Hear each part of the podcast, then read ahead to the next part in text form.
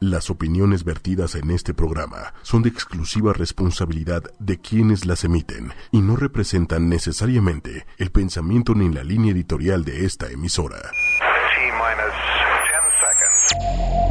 Bueno, las mujeres ya ni se diga, ¿no? Que no valemos absolutamente nada.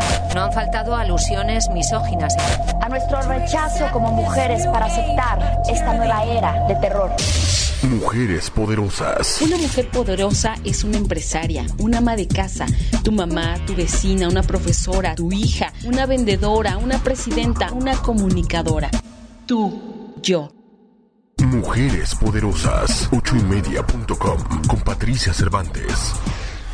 Muy buenas noches, estamos en Mujeres Poderosas una vez más. Hoy martes 18 de julio, ya a mitad del primer mes del segundo semestre del año.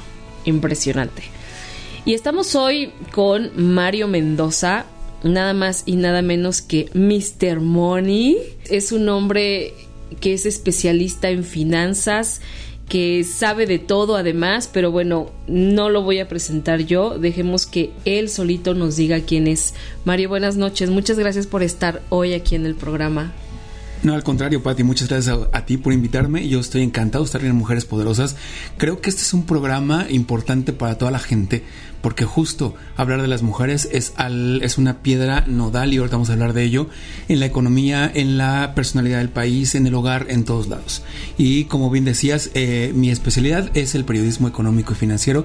A mí me encantan los números, eso de analizarlo todo y verlo desde el punto de vista del dinero me permite tomar decisiones, permite que yo pueda compartir a la gente eh, cómo tomar decisiones en materia de dinero y como siempre digo, eh, el dinero no se hizo para sufrir se hizo para tener una mejor calidad de vida. Y entonces ese es mi propósito. Yo estoy en varios frentes, me pueden encontrar a través de mis redes sociales, sobre todo mi página de Facebook, yo soy Mr. Money, o me pueden encontrar a través de arroba Mario Finanzas y ahí con todo gusto puedo compartir lo que ustedes necesiten. Qué maravilla, Mario. Pues mira, hoy, hoy vamos con un tema que es piedra angular, como bien lo dices en todo esto, el trabajo no remunerado de las mujeres.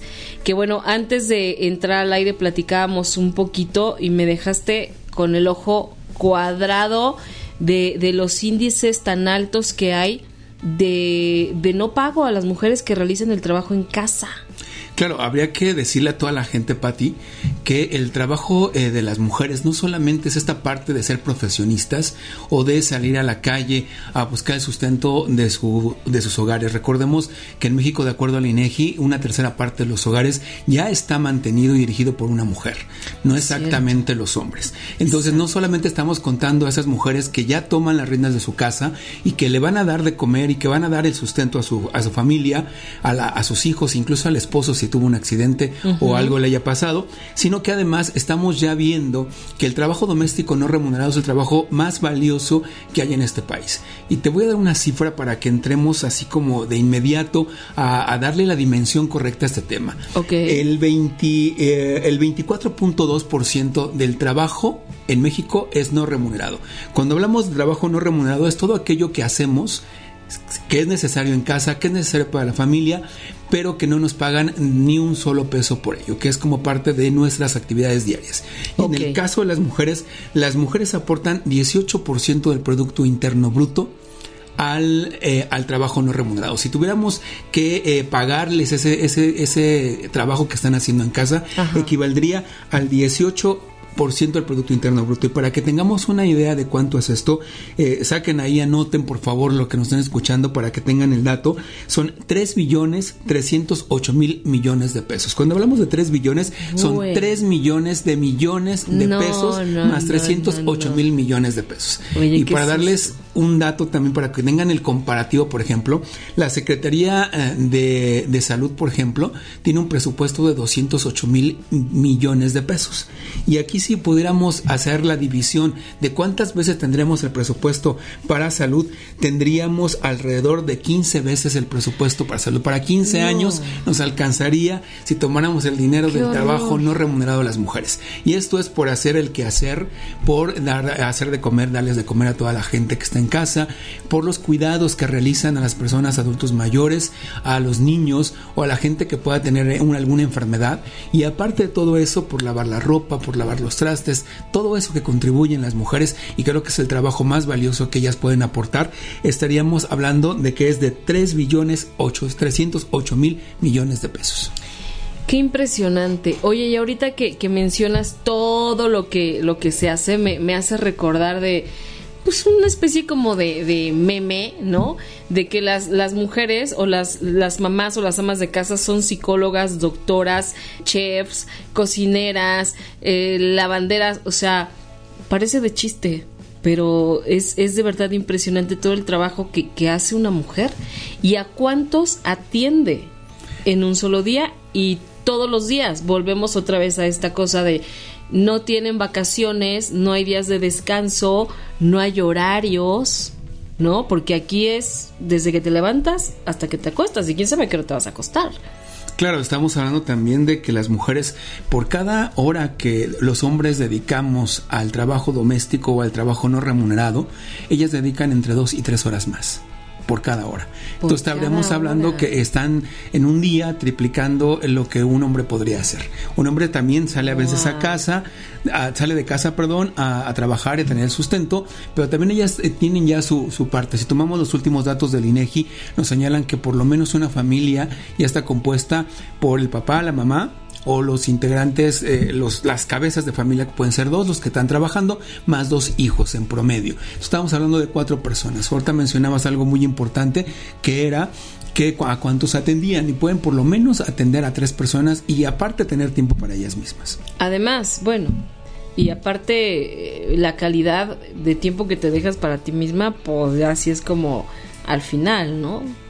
Y además eh, de eso, perdón que te interrumpa para ti, muchas ocasiones ni siquiera le damos las gracias. Espero que después que escuchen todos estos datos de los que vamos a hablar, porque vamos a desmenuzar cada una de, lo que, de las cosas que hemos hablado, por lo menos le den las gracias a la mujer que está haciéndose cargo de todo esto en la casa de todos los que nos están escuchando. Mínimo. Por lo menos. Mínimo.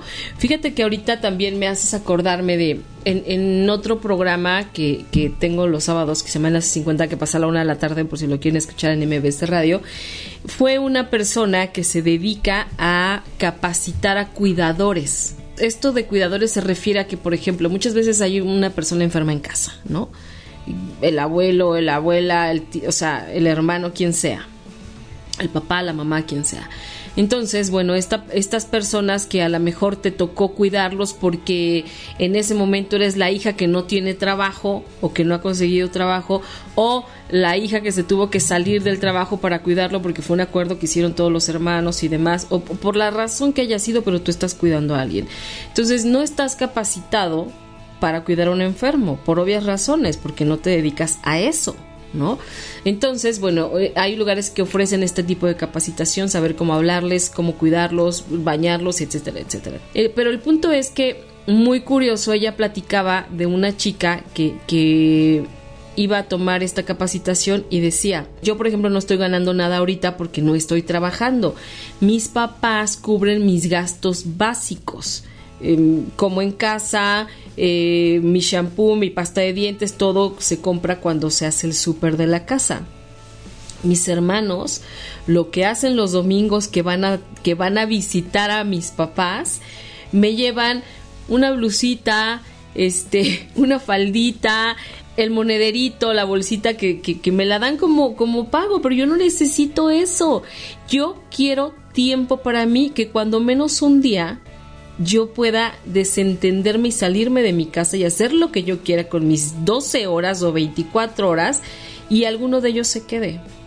Entonces, a mí me impresiona porque digo, bueno, sí, me impresionó esta historia que contó porque efectivamente no está recibiendo nada, nada económicamente, ella no tiene manera de ahorrar y, y los hermanos le llegan con regalitos que, que a lo mejor ella ni necesita, ¿no?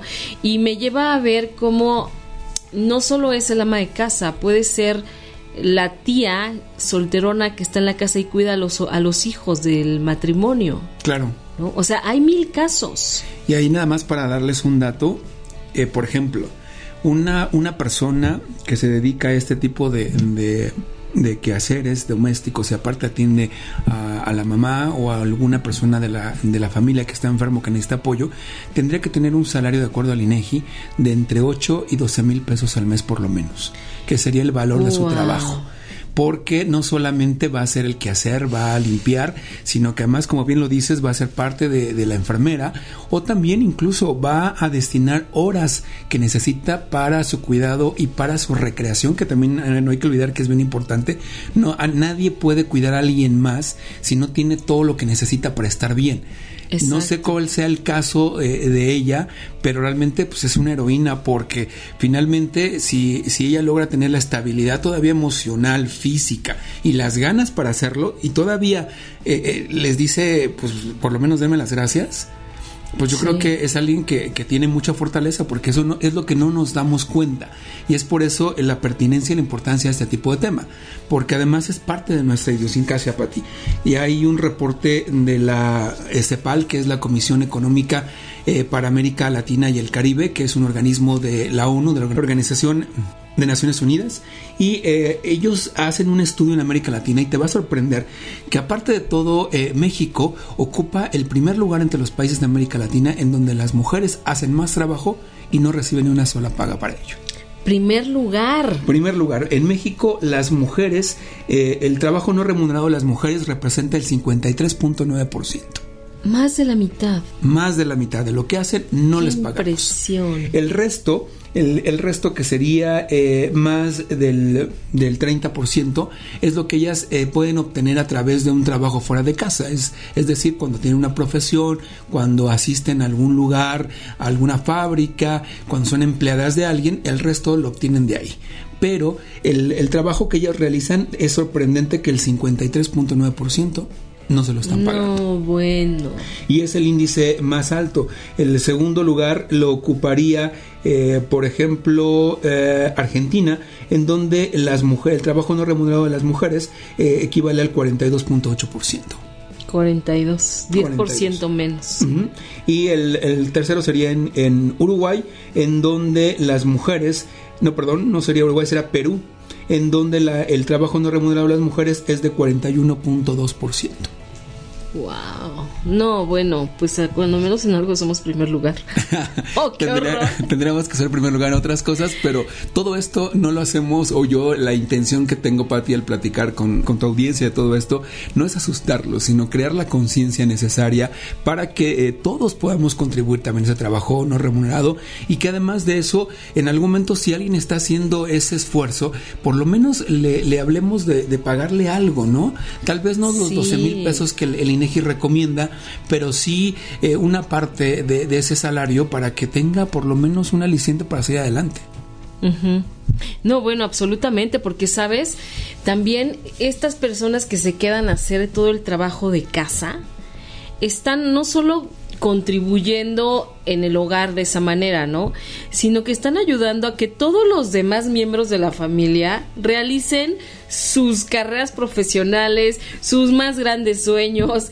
Gracias a, esa persona, Tú sales de tu casa a acabar la escuela, tú sales de tu casa a avanzar en el trabajo que te gusta, tú sales de tu casa a viajar por el mundo si es que tienes la posibilidad, porque sabes que hay alguien en tu casa que está haciendo las cosas.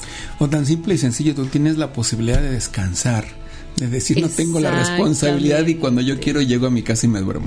¿no? Y no tengo que llegar a lavar, a planchar, a hacer la comida, porque pues llegas y ya está todo hecho, ¿no? Claro, y qué bueno que tocas ese, ese punto, Pati, porque eh, ya haciendo un desglose de, la, de las cifras del trabajo no remunerado de las mujeres, te va a sorprender mucho. Por ejemplo, en INEGI se da la tarea de desglosarlo por alimentación, limpieza y mantenimiento de la vivienda, que sería toda la parte de trapear, barrer de las ventanas está la parte de la limpieza y cuidado de la ropa y el calzado, que sería lavar finalmente la ropa y darle mantenimiento, porque hasta eso las mujeres también hay ocasiones en que tienen que llevar el zapato a reparar o, ellas mismas limpian los zapatos de los hijos o de los abuelos o de las personas que viven ahí. Y también las compras y la administración del hogar, el cuidado y el apoyo a las personas que requieren eh, este apoyo porque están enfermas o tienen una discapacidad y la ayuda a otros hogares y el trabajo voluntario. Eso que también hay ocasiones en que que no nos damos cuenta, pero todavía las mujeres se dan a la tarea de ayudar al dispensario de la, de la iglesia o de la comunidad donde pertenecen, o hacen algún tipo de colecta, o están fuera de casa eh, compartiendo lo que ellas tienen que hacer a su tiempo y su trabajo, que también en este caso no es remunerado.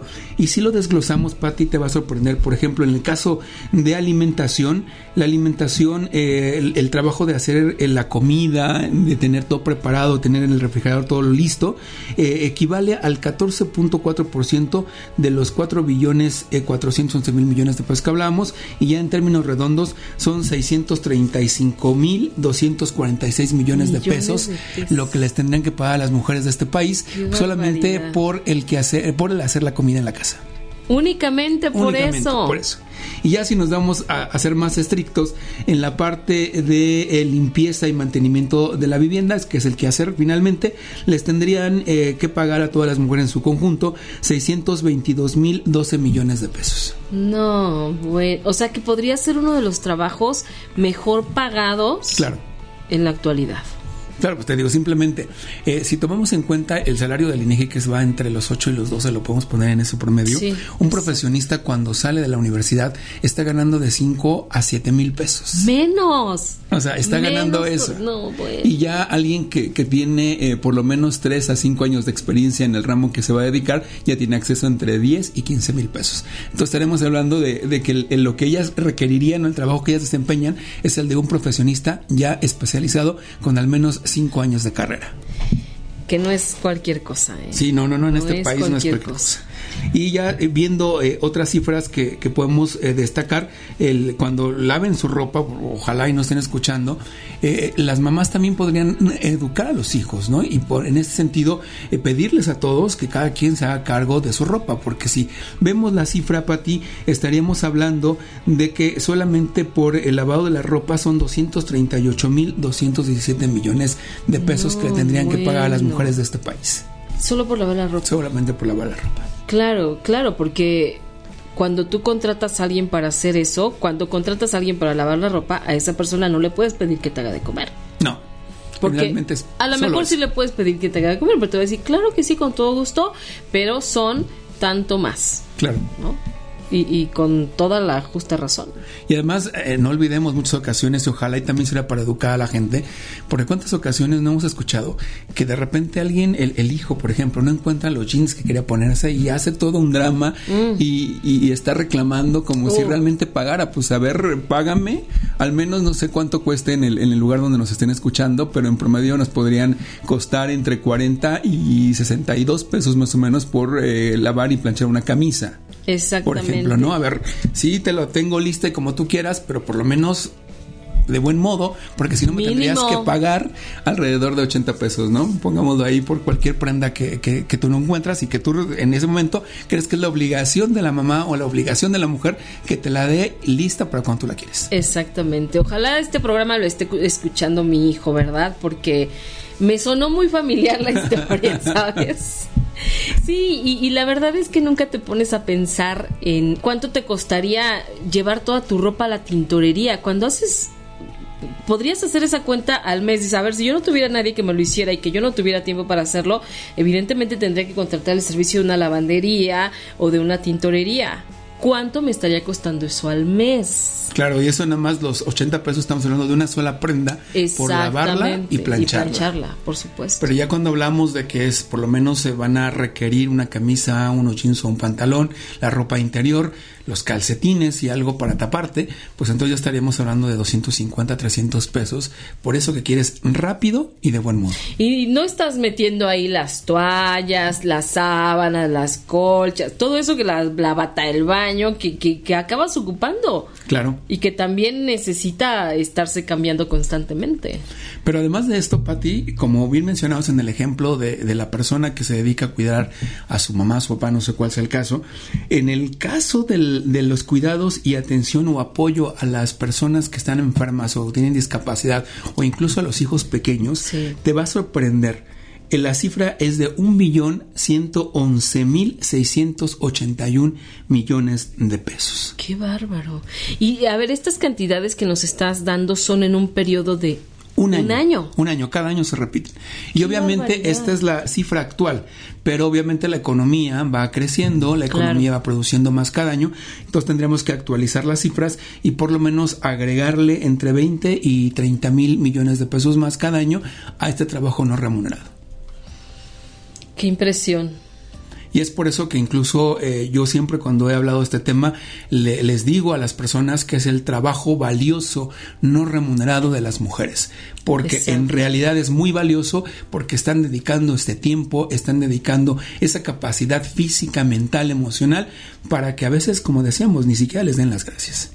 Y así pueden pasar años, ¿eh? Claro, y además las mujeres terminan pensando que es obligación y terminan deprimiéndose cuando hay un problema familiar por estos elementos tan inocentes que parecieran para todos nosotros cuando exigimos que algo esté bien, desde la comida hasta la ropa, pero que no nos damos cuenta del esfuerzo que está detrás. Y entonces ahí es donde en este programa creo que es muy bueno hablar de esto para que empoderemos a las mujeres y en ese sentido les demos el poder que tienen de decir, no, no lo voy a hacer el día de hoy, paga si tú quieres porque no me lo pides, ni siquiera me das las gracias y porque además ni siquiera compartimos las horas, ¿no? Porque lo, lo, ideal sería que todos compartiéramos y que en algún momento tuviéramos un equilibrio de decir, bueno, sí, yo me hago cargo de mi ropa, yo me hago cargo de, limpiar mi, por lo menos mi recámara o el espacio que yo utilizo y bueno, mamá, tómate por lo menos un día a la semana para hacer lo que tú quieras, ¿no? Exactamente. Y fíjate que tristemente eso jamás ocurre. y te voy a contar un poquito de otra historia de una amiga muy querida. Ella resulta que ella se casó, luego se divorció y se regresó a vivir con sus papás, ¿no? Los papás ya vivían los dos solos en una casa. Se regresa a vivir con los papás, eh, los papás empiezan a enfermar y ella se quedó cuidándolos, yo creo que fácilmente unos ocho años. 6, 8 años, ¿no? Entonces, durante este tiempo ella no trabajó. Fue una historia muy similar a la primera que te conté. Los papás cubrían sus gastos. Los papás sí le daban como una mesada, ¿no? Mm. Eh, para que ella, pues, se diera algún gusto de vez en cuando, ¿no? Entonces, de repente, los papás, pues, primero fallece el papá, luego fallece la mamá y ella se queda sola en esa casa. Entonces, ella decía, estoy deprimida porque siento como si otra vez me hubiera quedado sin trabajo. Como si otra vez eh, me hubieran despedido de mi empleo, ¿no?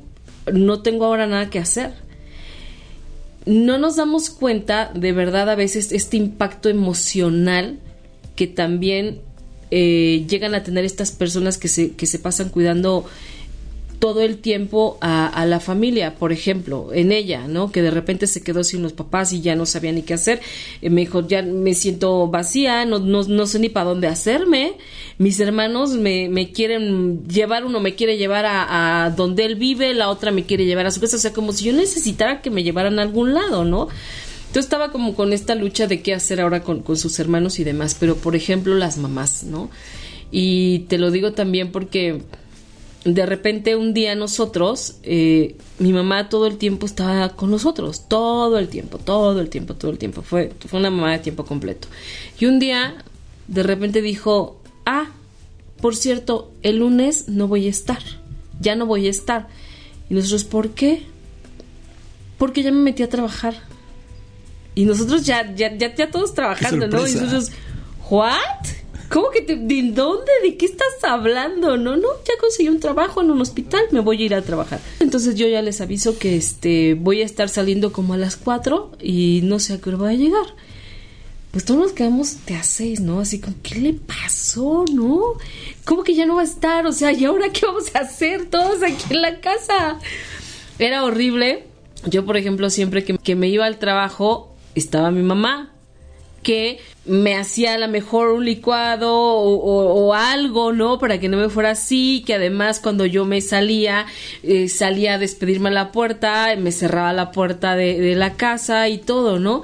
Y de repente el impacto de que llegas y no hay nada, o sea, que bajo y no hay mamá, no hay licuado, no hay nada, no hay quien me cierre la puerta. Ahí nos pudimos dar cuenta de todo lo que ella hacía Inclusive yo me puse de acuerdo con mis hermanos y les dije, oigan, vamos a ver cuánto gana mi mamá y, se lo pagamos, pero que se regrese a la casa, ¿no? Entonces, a ver, ¿por qué ahora sí le quieres pagar, no? Mira, yo creo que ahí hay algo eh, bien importante que analizar y ojalá y todos los que nos escuchan lo analicen en cada caso eh, tiene particularidades, circunstancias diferentes, Claro. pero eh, más allá de, de decirle a, a- a tu mamá o a la mamá de alguien más, eh, a ver cuánto estás ganando allá para que te lo paguemos, es que ni siquiera le estamos dando el derecho de que tome una decisión. O sea, lo más importante, a mí no me conviene, te regresas y aunque estés aquí, te, te pago. Pero eh, ni siquiera le damos ese, ese, esa capacidad que todos tenemos de decir cuándo sí, cuándo no. Y entonces cuando las mamás y las mujeres de este país piensen en ellas, van a decir no a muchas cosas. Exacto. Y tienes toda la razón. Cuando a mí se me ocurre decirle a mi mamá, oye, este es que fíjate que pues nosotros nos podemos cooperar, hacemos un esfuerzo, lo que quieras, y, y te pagamos lo que tú ganas, pero este regrésate a la casa. Y me dijo, no. Le dije, pero ¿por qué no? No, ¿por qué no? Porque yo quiero trabajar. Estoy contenta en donde estoy. Entonces le dije, ¿por qué no lo piensas?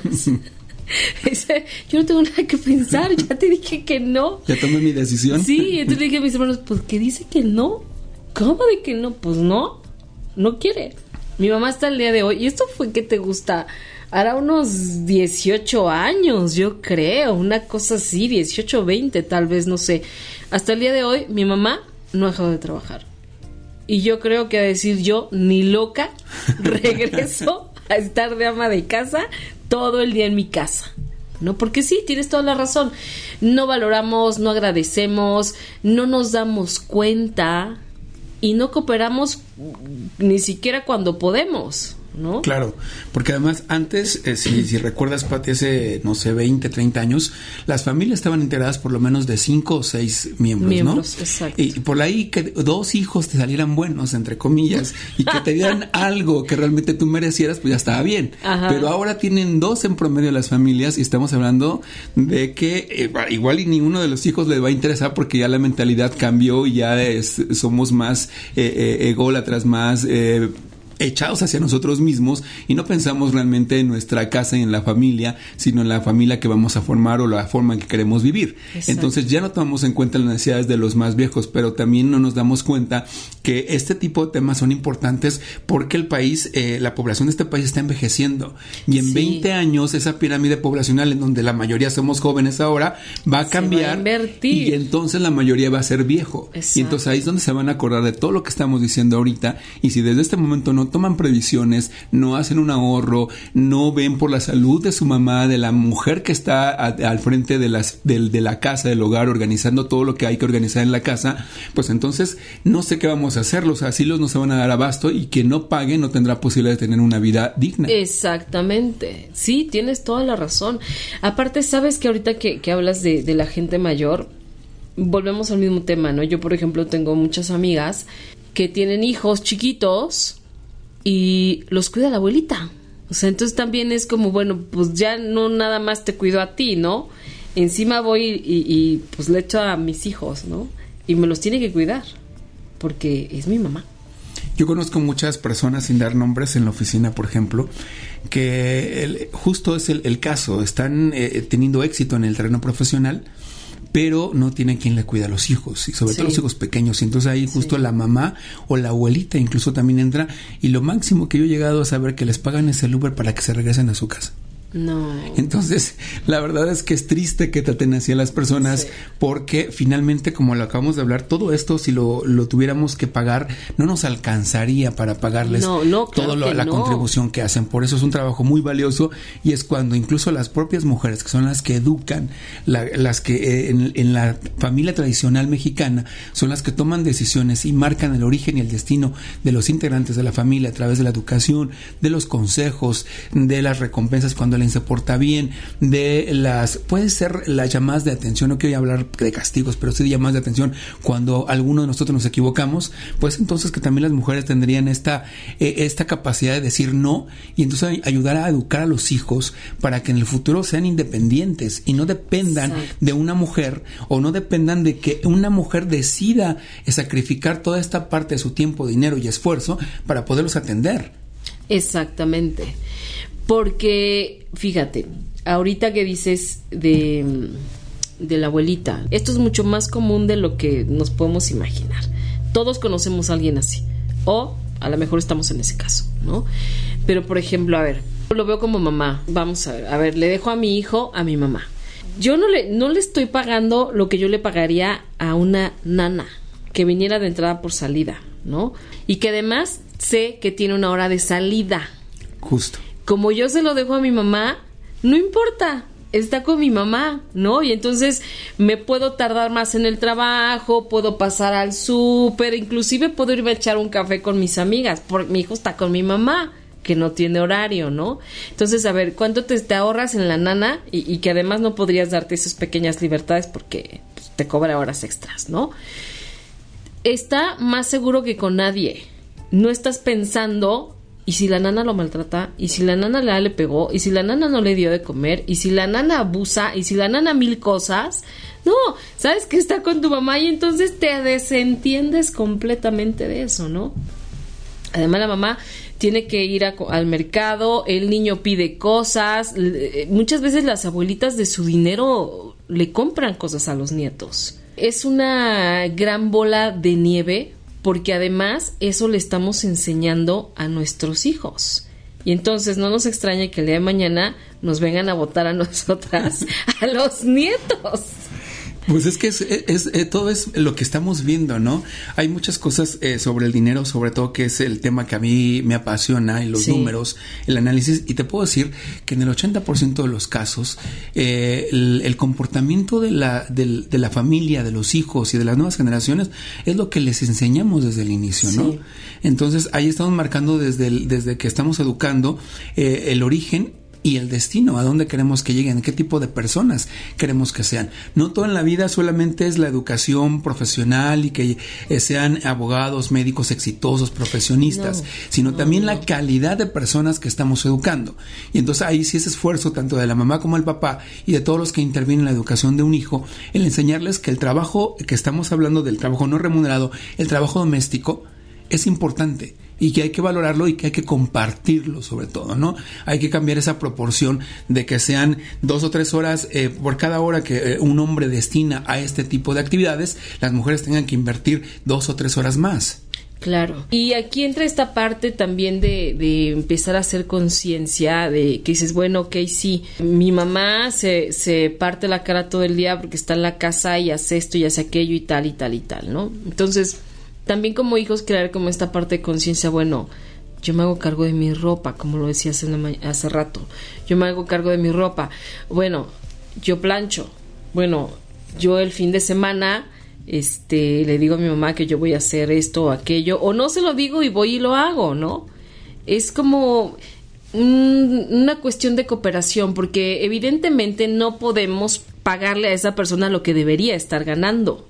No se podría en algunos casos, ¿no? Pero esta parte, bien dices, de conciencia, de empezar a cooperar, de empezar a enseñar a, los hijos de otra manera, me parece que sí podríamos bajar estas cifras tan, tan tremendas que, que hay y que también esta parte de la autoestima de estas personas, porque sí está como por los suelos, porque debe ser horrible que nadie te agradezca nada.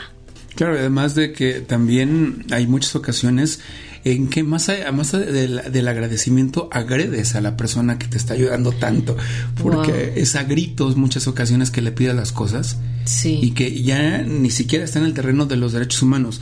De hecho, la, la ONU el año pasado hizo un, un encuentro eh, con muchos especialistas de América Latina en donde justo abordaban este tipo de de temas y se llamaba la decimocuarta reunión internacional de especialistas en información sobre el uso del tiempo y el trabajo no remunerado.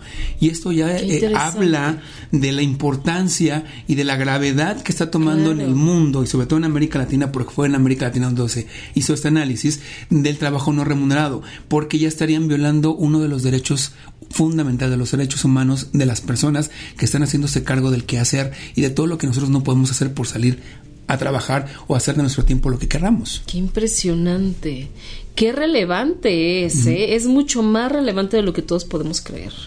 No es cualquier cosa quedarte en tu casa, a trabajar en tu casa. Y que también eso estuvo de moda hace poco tiempo, ¿no? De, este, ¿y tu mamá qué se dedica? No, mi mamá no trabaja, mi mamá está en mi casa pues sí está en tu casa, pero está haciendo toda la friega de, de, una casa. O sea, mi mamá no trabaja, o sea, trabaja más que tu papá, para empezar, ¿no? Es que habría, habría, que también decirle a la gente que hay que redefinir ese concepto de trabajo, ¿no? Claro. O sea, el trabajo no solamente es salir a, a, que te den dinero por hacer una actividad fuera de tu casa, sino trabajo también es limpiar, trabajo también es lavar, trabajo también es cocinar. cocinar y incluso ve al restaurante como bien decías y ve cuánto te cuesta o ve a la lavandería y ve cuánto te cuesta para que sepas exactamente de lo que estamos hablando porque también en esta reunión de la, de la ONU los especialistas señalaban que por cada 100 horas de trabajo total que hacían las mujeres en América Latina de cada 100 horas de trabajo total las mujeres hacían el 60% 60 horas en América Latina entonces, imagínate, les queda solamente 40, para ellas. Y ese 40 estaríamos hablando de que lo tienen que dedicarse a, a trabajar al trabajo. Exacto. Y luego ellas, es por eso la preocupación de la ONU que hace esta eh, reunión internacional de especialistas en información sobre el uso del tiempo y el trabajo no remunerado, porque ya está incidiendo en la calidad de vida de las personas. Eh, se ha visto también en muchas ocasiones que las mujeres tienden también ya cada vez más a deprimirse, a tener eh, problemas de enfermedades crónico-degenerativas que derivan de esta carga excesiva de trabajo y que no solamente va a generar la pérdida del dinero que tendrían que haber eh, dado o reportado a ellas por hacer el trabajo en la casa, sino que además va a requerir dinero para que las cuiden en los próximos 10 o 20 años cuando se deriven enfermedades de este tipo de abuso, porque finalmente llamemos de por su nombre, es un abuso en el tiempo y el trabajo que no le estamos pagando. Claro, te enfermas por trabajar en tu casa, pero resulta que no tienes dinero para atenderte. Justo eso. Porque además trabajas en tu casa y si estás cubierta por un servicio de seguridad social por parte de tu marido, bueno, pero si no, no cuentas con una caja de ahorro, no cuentas con, con, seguro social, no cuentas con vales de despensa, o sea, no cuentas con nada. Y además tienes que cuidar la economía familiar, ¿no? Porque de ese dinero que te dan, además, tienes que tener un guardadito porque siempre ocurre algo. ¿Cómo le haces? ¿Quién sabe? ¿Cómo le haces? No tengo ni idea. Claro, y qué bueno que tocas todo esto, porque esto me da pie para ti a, decirle a, toda la gente que nos está escuchando que en este momento estamos eh, muy a tiempo de crear eh, condiciones eh, que cambien esta condición, porque ya les dimos el diagnóstico, pero ¿qué podemos hacer precisamente para poder combatir, dar la vuelta a todo esto que estamos hablando? Exactamente. Ahora hay otro otro fenómeno que también es interesante las mujeres que, por ejemplo, que somos freelance y que además probablemente tengamos una oficina y que nos den días de home office o que podamos eh, decidir que dos días a la semana hago home office. Cuando eso ocurre, de verdad que te arrepientes de hacer el famoso home office porque dices, yo no quiero estar en mi casa. Digo, yo tengo un solo hijo, ¿no? Pero y que sí de repente es como, como que mi, mi distract, o sea, me distrae lo que estoy haciendo, ¿no? Entonces no trabajo igual cuando trabajo en mi casa que cuando trabajo en una oficina.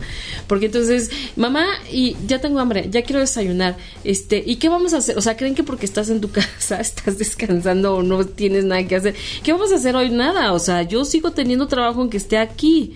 ¿Cómo? O sea, ¿y aquí vamos a estar encerrados todo el día? Sí, yo tengo trabajo. Entonces, de repente también eh, el otro día este platicaba con mi mamá y ella se puso a, recoger una habitación de estas donde echas trebejos y mil cosas que, que siempre vas amontonando y un día se puso a recoger, ¿no?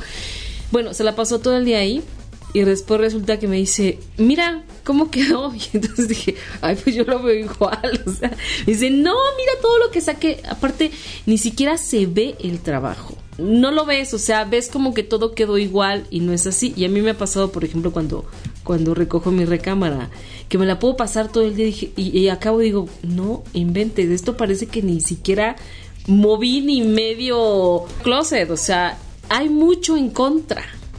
Como bien dices, y me da mucho gusto que, que lo digas porque me causa como esperanza, estamos a tiempo de hacer muchas cosas. Y ahí para que nos escuchen es muy fácil hacer esto. Simplemente las mamás o los papás o la gente que le haya llegado este mensaje que es importante para ti puede tomarse por lo menos una hora a la semana para ver cuáles son las actividades de la casa, por ejemplo, ver eh, desde el presupuesto de cuánto dinero está gastando en, la comida, cuanto en el pago de servicios y ver la manera de cómo ayudarle a, la mamá o a la persona, a la mujer que esté a cargo de esto, a organizar esas finanzas. De hecho, el hecho solamente de quitarle parte de la responsabilidad y decir, ahora yo te ayudo a esto que tú haces todas las semanas, es un paso bien importante porque estamos ya tomando la conciencia. El segundo paso eh, sería de cada, cada vez que hagamos este, tomar esta hora a la semana o a la quincena para poder ayudar en la, en la organización de la casa, decir, bueno, bueno, somos cinco personas, de esas cinco personas, quienes sí pueden lavar su ropa. Habrá niños que no lo pueden hacer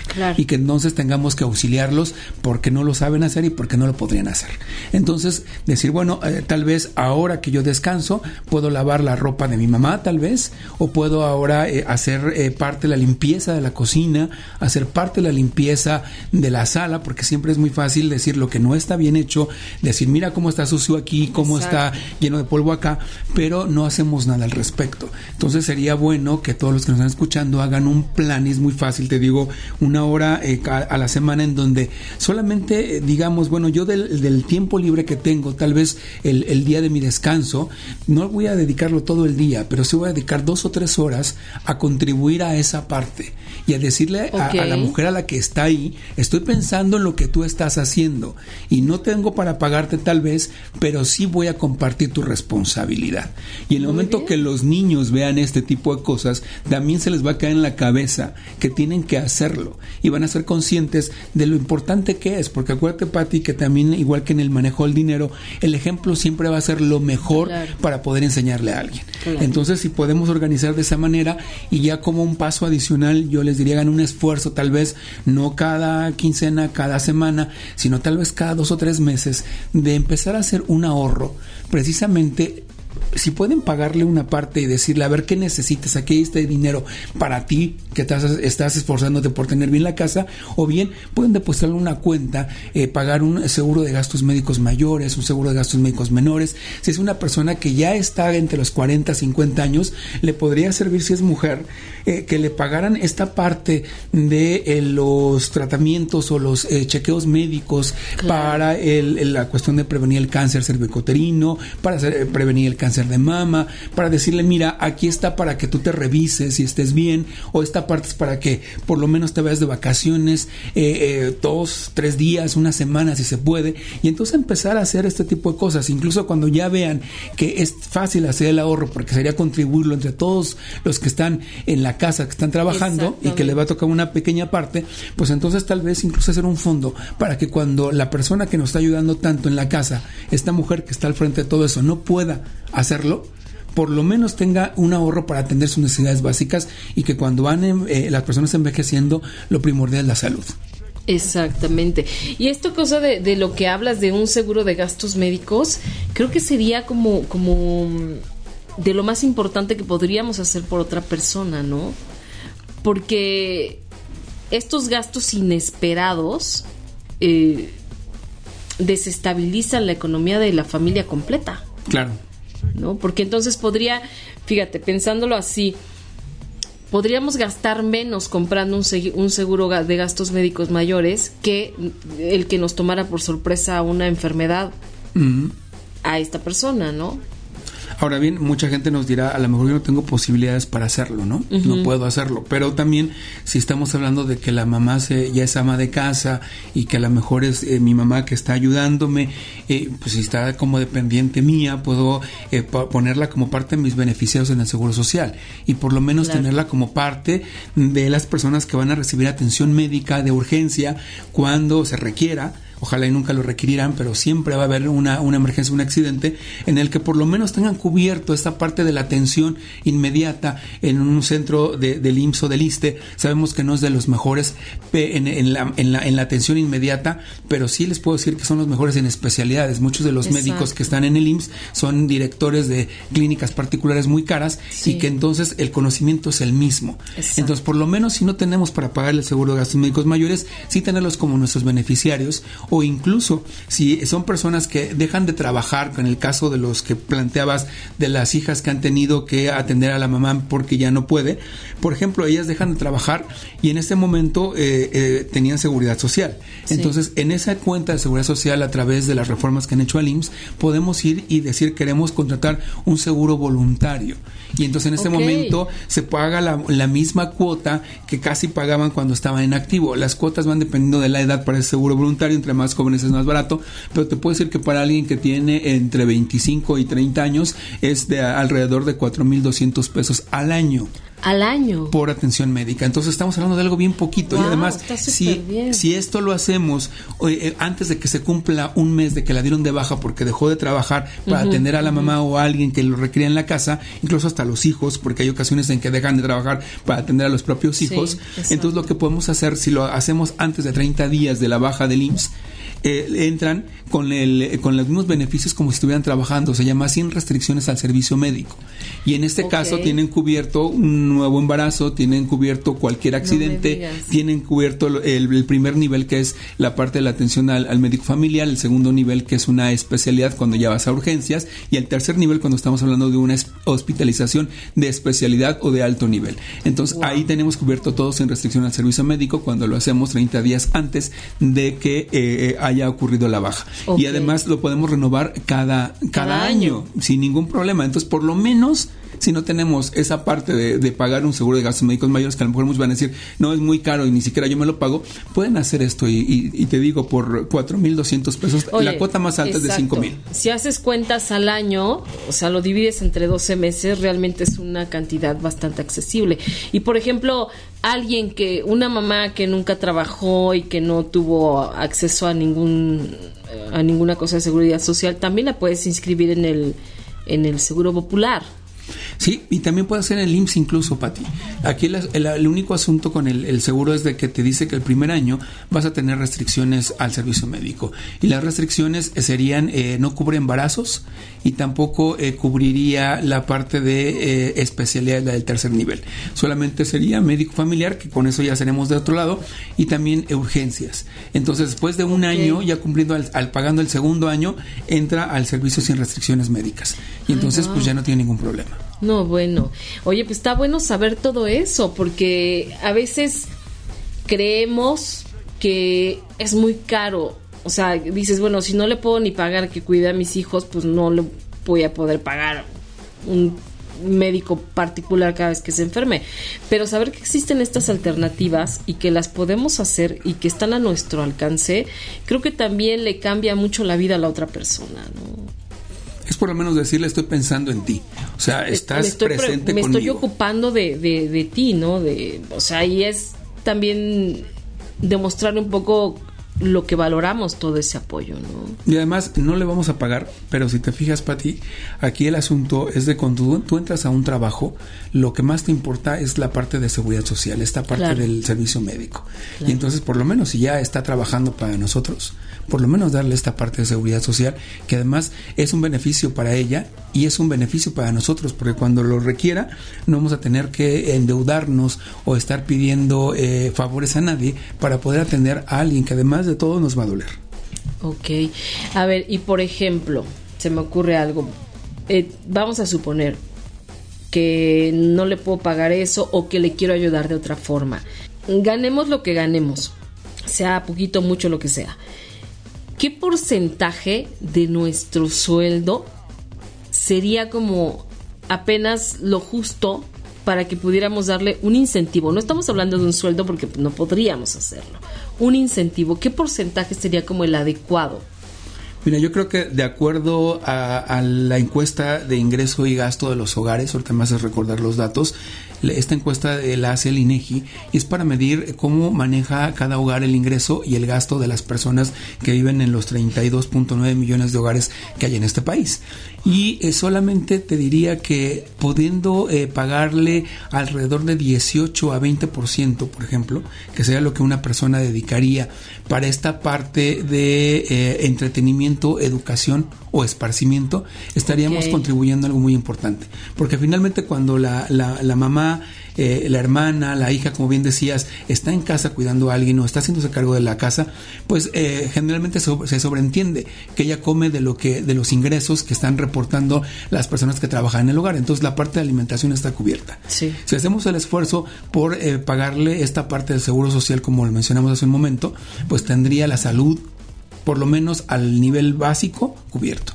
Y entonces lo que a ella le podrá funcionar es este entre, entre 18 y 20% que le podríamos dar de los ingresos totales del hogar. No significa del ingreso de lo que ganamos nosotros como profesionistas o las personas que van a trabajar, sino que entre todos los miembros del hogar que están contribuyendo a la economía de esa casa, por lo menos de ese ingreso que puede ser, no sé, si gastan 10 mil pesos, por lo menos darle 2 mil pesos para que ella haga lo que quiera con ese dinero. Ella lo puede ahorrar, puede comprarse a lo que necesita, puede irse eh, el día que ella lo quiera, salir con sus amigas, ir a visitar un pariente, hacer lo que quiera. Y en ese momento le estaremos dando el mensaje de yo reconozco, pero además de eso, estoy pensando en ti como persona, para que tú tengas este dinero, para que puedas hacer lo que tú quieras. Qué maravilla. Sí, estaría genial. Ahorita fíjate que, estás diciendo esto que de ocupar el dinero en lo que tú quieras. Hay veces que para la gente, que para alguien que está todo el día en su casa, y te lo digo porque tengo amigas que son amas de casa, hay veces que les cuesta tanto trabajo organizarse eh, a lo mejor en una tarde para ir al cine con las otras amigas. Número uno, por tiempo. Y número dos, por dinero, porque el gasto lo tienen contado. Es así como, no me puedo salir, no, no puedo, o sea, sí puedo ir al cine a lo mejor, pero ya no puedo ir a cenar con ustedes porque ya no, ya no me alcanza, ya no la libro, ¿no? Entonces, es, es que todo es una cadenita. Ahorita pensando en esto que, que estás diciendo de, de dar porcentajes, eh, pienso, ok, esta persona que no está saliendo a divertirse, que no está saliendo a tener un rato de esparcimiento, que no se está distrayendo de todos los quehaceres de la casa, al final se enferma y puede estar enfermando también a los que están adentro, en este caso a los hijos, ¿no? Viene esta parte de, de, las mamás que son, de estas mamás que están cayendo en, en depresión, en angustia, en ansiedad, y que acabas enfermando a los que están a tu alrededor. Es que es como un círculo vicioso. Y es bien importante porque por cada persona eh, que es cabeza o que toma decisiones en la casa con ansiedad o depresión, por lo menos afecta a una persona más. Sí. Y puede ser los hijos, ¿no? Y a los hijos tal vez no tengan, cuando son pequeños, no tengan esa capacidad para discernir entre lo que es un comportamiento normal de lo que no lo es. Y entonces los acostumbras a vivir en esa ansiedad, en esa depresión. Exactamente, y es normal. Entonces se convierte en algo normal y entonces vamos en una sociedad enferma, ¿no? Que, que nada nos hubiera costado poner un poquito de más esfuerzo y de decirle a esta persona que nos, que nos está ayudando, a ver, mañana haz lo que se te dé la gana, yo me hago cargo de absolutamente todo. Claro. De absolutamente todo, ¿no? Pero bueno, creo que como sociedad tenemos mucho que aprender en todos sentidos y sabes que, que esta parte económica que a veces creemos que es bien difícil, que, que, meternos con números es como, ay, no, y hacer las cuentas y el tanto por ciento y, y, que, la, y que dividir y que la aportación, no sé qué, que yo lo hablo por mí, que para mí los números resultan verdaderamente terribles, lo haces ver bien fácil, o sea, lo haces como digerible y entonces dices, ay, no es tan difícil. Y entonces dices, no es tan difícil y sí se puede. O sea, sí podemos hacer un esfuercito todos y contribuir a que todos a la larga estemos mejor. No se trata de monetizar ni ponerle un número a todo, Pati, pero sí es bien importante eh, tener resultados que puedan ser medibles que puedan ser tangibles. Y entonces, en este sentido, eh, si no se les dan los números, de verdad, hay personas, en, mi caso pueden contar conmigo, yo la verdad es que esto de los números y poder aportarle algo a la gente, a, su toma de decisiones, a cambiar su estilo de vida a través de este tipo de análisis, para mí es algo que me apasiona. Y me apasiona porque puedo tocar a las personas en la parte más importante que puede ser su estabilidad personal. Porque cuando hablamos de dinero, muchas ocasiones eh, se puede perder la estabilidad no solamente eh, eh, económica, social, sino la personal, donde ya no sabemos dónde dónde estamos parados y qué hacer. Entonces ahí en donde pues es parte de mi trabajo, pero también como lo hemos visto, Pati, es muy fácil.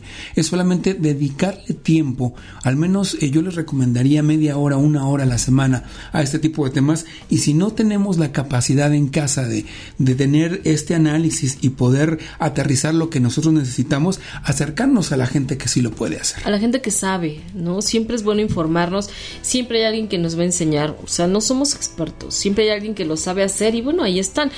Y, y por ejemplo a ti, si la gente te quiere preguntar, si te quieren contactar, si quieren saber más de ti, por favor vuélvenos a decir dónde te encuentran. Es muy fácil, me pueden encontrar a través de mi página de Facebook, que es yo soy Mr. Money, arroba soy MR Money, así como si fuera en inglés.